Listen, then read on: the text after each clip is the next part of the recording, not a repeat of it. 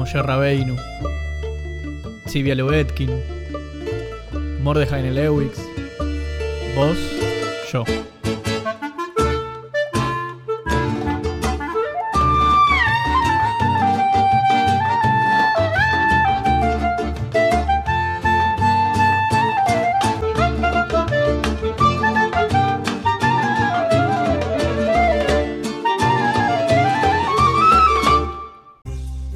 Bienvenidos a Madrid Podcast, un podcast de Adrajá y Educación No Formal. Mi nombre es Dylan y te voy a acompañar escuchando diversas experiencias, aprendizajes y reflexiones respecto a esta tarea tan especial y única.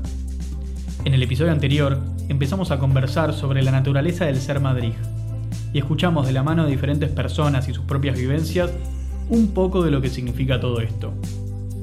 Gracias a todos y todas por el feedback y sus muy lindas palabras del primer episodio. Este espacio lo construimos juntos. Tal como les contaba en el episodio anterior, los podcasts pueden escucharse en cualquier momento de la vida. Pero creo importante aclarar que este nació en el contexto de la cuarentena obligatoria debido a la pandemia que aún nos acompaña. La palabra coronavirus no para de invadirnos en la televisión, las redes sociales, y las charlas triviales que tenemos con nuestros amigos, vecinos, compañeros de laburo o cualquier persona con la que pinta intercambiar algún pensamiento. Madrid se adapta a las circunstancias poco comunes casi que por naturaleza. Sea en un campamento cuando un chico se lastima, un sábado en cualquier actividad cuando se le rompen todos sus materiales, o en estas últimas semanas cuando se cae internet en el medio de una actividad por Zoom. En esta oportunidad quiero compartir con ustedes mis charlas con cuatro especialistas en educación digital, que han tenido un recorrido propio como Madrid Him para que analicemos juntos este tema. Yo soy Meli Weinstein, soy licenciada en Ciencias de la Educación. Actualmente estoy como directora del Departamento de Juventud del Ambrotacol. También trabajo en San Andrés, en la universidad en la, que, en la que estudié. También estoy en Betel pensando algunos proyectos en el, en el área de Juaica.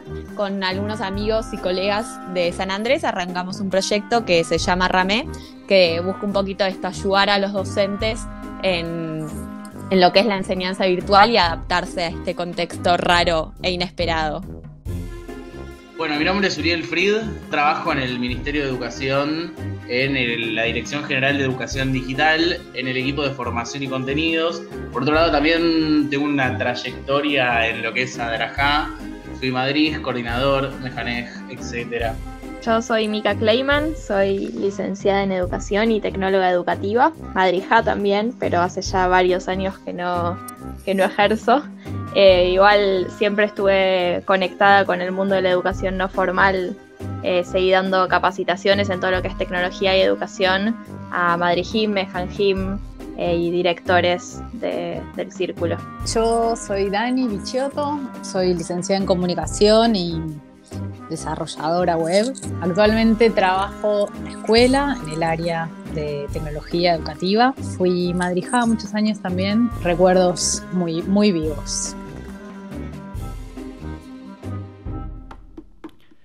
¿Qué pensamos cuando hablamos de educación en general? Si buscas la palabra educación en Google, vas a ver que aparecen imágenes de este estilo. Bancos prolijamente ordenados, un adulto que se diferencia claramente de los niños o adolescentes, libros, pizarrones.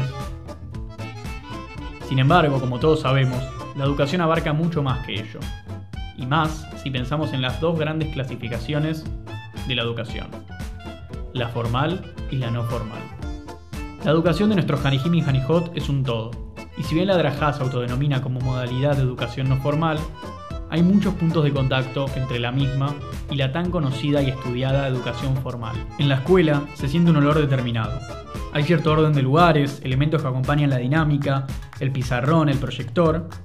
Y en la PULA hay olor a PEULA, hay olor a actividad, la institución a la que voy, a comida, a colores. Y ahora ese espacio enseñante está siendo el mismo entre la escuela y la actividad. Porque Zoom o Google Meet o la plataforma que elijamos es lo mismo para todos. De alguna manera, el desafío es cómo hacer que pasen cosas diferentes aunque estemos en el mismo espacio. Le pregunté a los invitados de hoy qué similitudes y diferencias pueden encontrar en estos dos modelos de educación en estos momentos. Bueno, yo creo quizá que, muchos de los problemas que tiene hoy en día la educación formal y la educación no formal son los mismos, digamos. O sea, no es por, decepcionar, por, por decepcionar a nadie o lo que sea, pero realmente la educación formal no tiene la respuesta eh, en este momento. Me sale pensar más como en el punto en común que tienen eh, o, qué les pasó a ambas, ambos tipos de educación, que fue que eh, tuvieron que apoyarse exclusivamente, no, no exclusivamente, pero, pero fuertemente en la tecnología. seguía por lo que se propuso a principio de año, pensando en un panorama totalmente diferente, como muy difícil mantener la motivación porque lo que se puede lograr es distinto y al mismo tiempo creo que se puede aprovechar para lograr objetivos que quizás a principio de año ni se nos ocurrían o que veíamos muy imposibles. Pura indagación lo que hay que hacer ahora ver qué, de todo lo que se está ofreciendo es lo que mejor se adapta a, las necesidades y a las búsquedas de cada Madrid. Etcétera. ¿Cómo hacer que esa experiencia sea significativa? Digamos, como que los problemas, o sea, de repente nos damos cuenta que, mandar un video por mail no es una peulá, o que subir una, secuencia didáctica a un aula virtual no es una clase. Creo que la educación formal tiene más contras eh, por ser tan estructurada, digamos, y estar tan eh, estar tan cerrada en ciertos modelos. ¿no? Y, hay que pensar estrategias distintas en un marco distinto. Agarrar los objetos culturales, digamos, todo lo que está dando vueltas en la cultura y poder tomarlo como en primera persona. A la escuela siempre tarda un poco más en llegar eso, pero si pensamos, por ejemplo, todos los modos de, ser y de hacer de las redes sociales, de, eh, cómo se van creando comunidades online, Em, hay mucho de eso que hoy en día la educación no formal está tomando como modo eh, de, sobrevivir, digamos, a la cuarentena y, al distanciamiento social, que lo están haciendo de un modo muy genuino, o sea, miran realmente dónde están los Hanijim para poder decir, bueno, es en estos lugares donde vamos a desarrollar nuestras propuestas. En cambio, la escuela muchas veces trata de copiarle la forma, pero en un espacio eh, distinto y ajeno, entonces es menos orgánico, digamos, ¿no? Como hablamos en el primer episodio, cada persona vive la draja a su manera, y cada organización lo lleva a cabo de la mejor forma que cree, de acuerdo a sus valores y convicciones. Recabé información de más de 150 Madrijim Madrijot de Argentina en una encuesta durante el mes de mayo del año 2020. Algunas conclusiones a las que arribé a partir de sus respuestas fueron en todas las organizaciones educativas, los Madrijim siguen cumpliendo con su misión, educando y transmitiendo. El formato elegido para hacerlo en el 99% de los encuestados es a través de actividades virtuales, tanto en Nuot, comunidades como en instituciones sociodeportivas. Muchos Madrijim tienen contacto con sus Hanijim más allá del encuentro sincrónico de cada sábado o domingo. Este es un dato muy interesante, ya que es un universo que se nos está abriendo con este contexto, Originalmente, muchos madrijim solo usaban el sábado como momento de intercambio con los hanijim, pero conceptos como el blended learning se postulan como herramienta a la hora de querer educar. Mezclar la educación presencial y la educación online para transmitir un concepto. Una mayoría importante de los madrijim coincide con que trabaja más, en términos de tiempos, que en la presencialidad. Y podríamos decir que prácticamente todos tienen un momento semanal para verse las caras con sus hanijim. Este momento es clave pero no el único, el casi extinto llamado telefónico volvió a recobrar su potencialidad y casi la mitad de los encuestados lo utiliza como medio para comunicarse con su Hanijim. Obviamente, sin nombrar las clásicas redes sociales como Instagram, Facebook. Tal vez si me estás escuchando en el año 2050 vas a decir qué es Instagram y qué es Facebook. Un dato significativo es que más del 50% de los madrijim encuestados cambió en alguna medida su estructura de planificación. La circunstancia cambia, el medio cambia, entonces tenemos que entender que no todo lo presencial se puede llevar a lo virtual. Y ahí juega un rol muy importante la experimentación de nuevas dinámicas de PEULA. Muchas veces se habla del rol de la evaluación en las escuelas, con notas calificativas y exámenes, que incluso en este momento histórico se está repensando. Pero en la educación no formal también tenemos que hablar de evaluación. Evaluación de nuestras prácticas y nuestras metas. ¿Cómo hacemos para, en este contexto, saber si se cumplieron nuestros objetivos? ¿Cómo evaluar si aquello que estamos haciendo está teniendo el impacto que buscamos en términos reales y simbólicos con nuestro Hanijim? ¿Qué sucede con el momento de supervisión? ¿Puede ser útil para abordar estas cuestiones?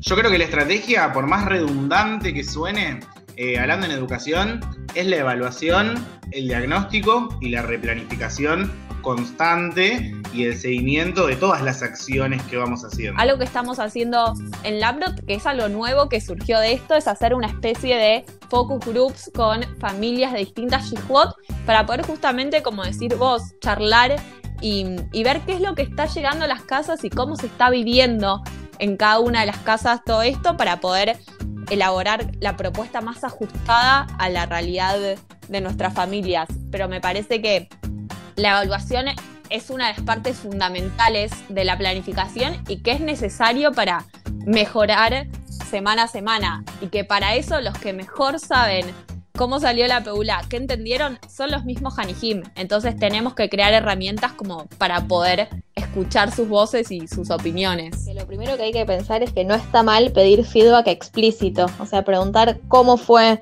eh, tratar de, ver, bueno, cuáles fueron mis objetivos iniciales para una PULA y tratar de, preguntar para, para poder determinar si se cumplieron o no se cumplieron. Puede ser una pregunta sincrónica, es decir, todos al mismo tiempo charlando del tema para ver cuánto aprendieron del tema o cuánto reflexionaron a, partir de cierto tema. Puede ser también una consigna más de reflexión o una pregunta más abierta optativa quizás, pero en donde incitamos a decir, está bueno que me den feedback de esto porque a partir de esto voy a seguir generando propuestas e incluso animarnos a veces a co-construir estas propuestas con los mismos Hanijim, ¿no? De decir, bueno, lo que ellos tienen para devolverme y ellas tienen para devolverme de lo que hicimos es súper importante, ¿por qué no lo miramos juntos y pensamos juntos una, próxima propuesta? Justo hoy eh, me encontré con una frase redes sociales que decía que si no medís algo es muy difícil mejorar. Y es fundamental transparentar la necesidad de ese feedback, eh, porque, porque que nos importe el evaluarlo habla de que nos importa eh, mejorar y ver qué, qué mantener y qué no. ¿Cómo hacemos para hacer un diagnóstico cuando no estoy viendo eh, directamente a, los Hanijim. Creo que son esas cuestiones las que tenemos que pensar, digamos, y que, que son cuestiones a las que también tenemos que hacerle frente. Digamos, seríamos muy ingenuos si pensamos que nuestros Hanijim solamente vienen a la Peulá para aprender contenidos y recibir educación judía. Claramente hay una cuestión social, además de todo lo otro, que los Hanijim están viniendo a buscar.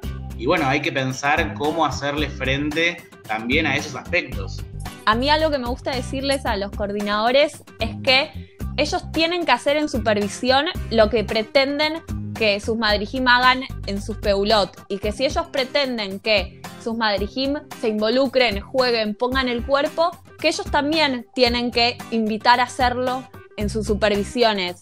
Que si ellos quieren que los madrijim se preocupen por cómo están los Hanijim y que les pregunten cómo están, más allá de transmitir ciertos contenidos, está bueno que en las supervisiones exista ese momento de preguntarles cómo están ellos, cómo están transitando la cuarentena. Hay un abanico inmenso de recursos a nuestra disposición. Es mi intención decirles cuándo, o cuáles, o cómo usar estos recursos, pero sí lo que les puedo decir es que hay una infinidad de listas circulando y es clave la socialización de estas prácticas para el impacto creativo entre quienes tienen la posibilidad de planificar Peulot semana a semana. ¿Dónde apunto cuando empiezo a armar una Peulá? Precisamente no al recurso. Yo lo que tengo que apuntar es a qué momentos quiero generar, qué recorrido, qué dinámica quiero plantear y después tengo que empezar a ver qué recursos tengo para hacerlo y cómo armar esa propuesta que quiero creo que uno puede ver un montón de recursos y te pueden seducir o te pueden dar a pensar ciertas cosas, pero siempre tenemos que pensar primero cuál es el objetivo, qué es lo que quiero lograr yo de, esta actividad. Eh, y una vez que sé el objetivo, digo, bueno, cuáles son las características que tiene que tener un recurso para poder llevarlo adelante y ahí quizás se me empieza a recortar el mundo de los recursos y me quedo con tres o cuatro y elijo cuál es el en el que me siento más cómodo, más cómoda. Eh, pero nunca debería empezar eligiendo el recurso, salvo que el recurso por sí mismo sea en parte el contenido. Que incluso cuando creemos que hay tres recursos que son muy parecidos y que, y que ya utilicé uno, pero este eh, se parece bastante, entonces por eso no lo quiero utilizar, también hay unos con muchas variantes y, está bien explorarlos y sobre todo está bien testearlo y, saber de verdad eh, su potencial de uso lo que tiene que ser innovador y lo que tiene que tener sentido es la idea que hay detrás. Y el recurso es justamente es un recurso, es algo que nos sirve para cumplir nuestros objetivos, pero ni ahí es el objetivo. Digamos, o sea, los recursos son recursos, o sea, yo un mural colaborativo, un Padlet, por ejemplo, lo puedo usar con, con GAN para que suban un video, lo puedo usar con Ramá para armar un chat en una dinámica de una peulá, o lo puedo usar con primaria para que escriban un cuento y lo compartan a los demás digamos. O sea, los recursos son los mismos. Lo que va a ser pertinente o no es lo que yo haga o no haga con ese recurso, digamos. Lo mismo creo yo que le adjudicamos demasiada identidad al recurso al punto que yo he escuchado cosas como decir, no, bueno, pero yo no sé bien qué hacer porque yo ya hice un Padlet, ¿no? Y, decir eso es como decir, yo, yo ya usé una cartulina eh, en la Peulá ¿Se entiende? O sea, como, bueno, ¿qué hiciste con el Padlet? Seguramente el momento que vos generaste con ese Padlet no lo vas a poder volver a repetir y no lo vas a poder volver a repetir con otro recurso tampoco. Digamos, el problema no es el recurso, es el momento que generaste con ese, con ese recurso. Es normal que estemos perdidos. Nadie tiene la clave ni la respuesta en este momento. Pero le pedí a Meli, a Mika, a Dani y a Uri que te digan un consejo, un tip para ayudarte a encontrar la motivación en la virtualidad?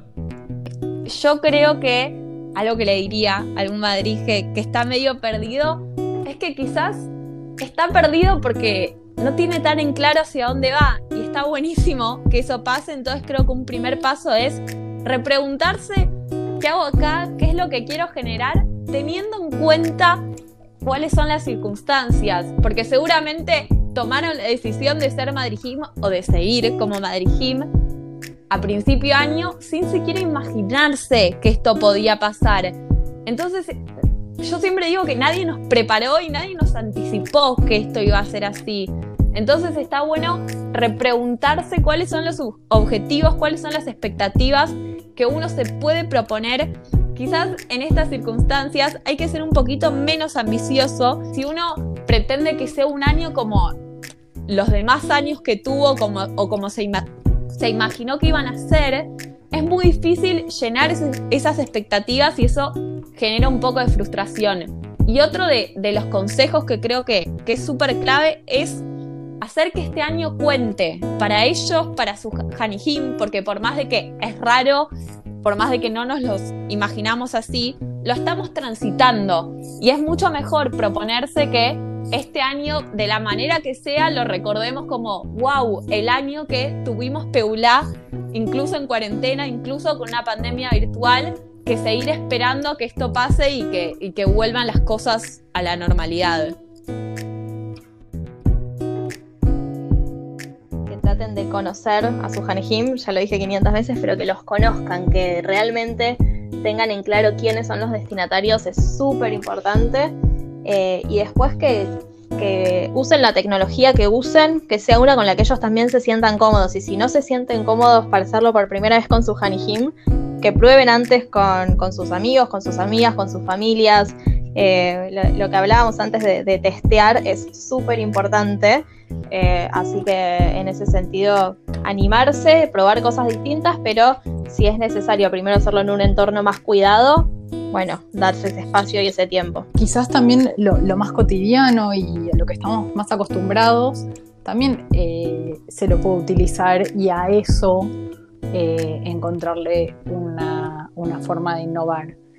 Y si estamos perdidos, nunca dejar de, de sentirnos parte de una comunidad de, educadores y poder preguntar y ver qué prácticas en otros grupos ya dieron resultado, eh, agarrar una planificación de otra persona y reversionarla a la luz de, sus necesidades, o sea, no, sentir que todo lo que tienen que hacer es conocimiento original y acabado, sino eh, poder también en algunos casos apoyarse sobre las prácticas eh, más o menos exitosas de, de compañeros y compañeras y poder pensar a la luz de eso te invito a que me mandes tus preguntas, críticas, sugerencias o lo que quieras a madridpodcast.gmail.com y que me sigas en redes sociales arroba madridpodcast. En el próximo episodio se viene un debate interesante. ¿Qué es más importante, el contenido o los valores? Te espero.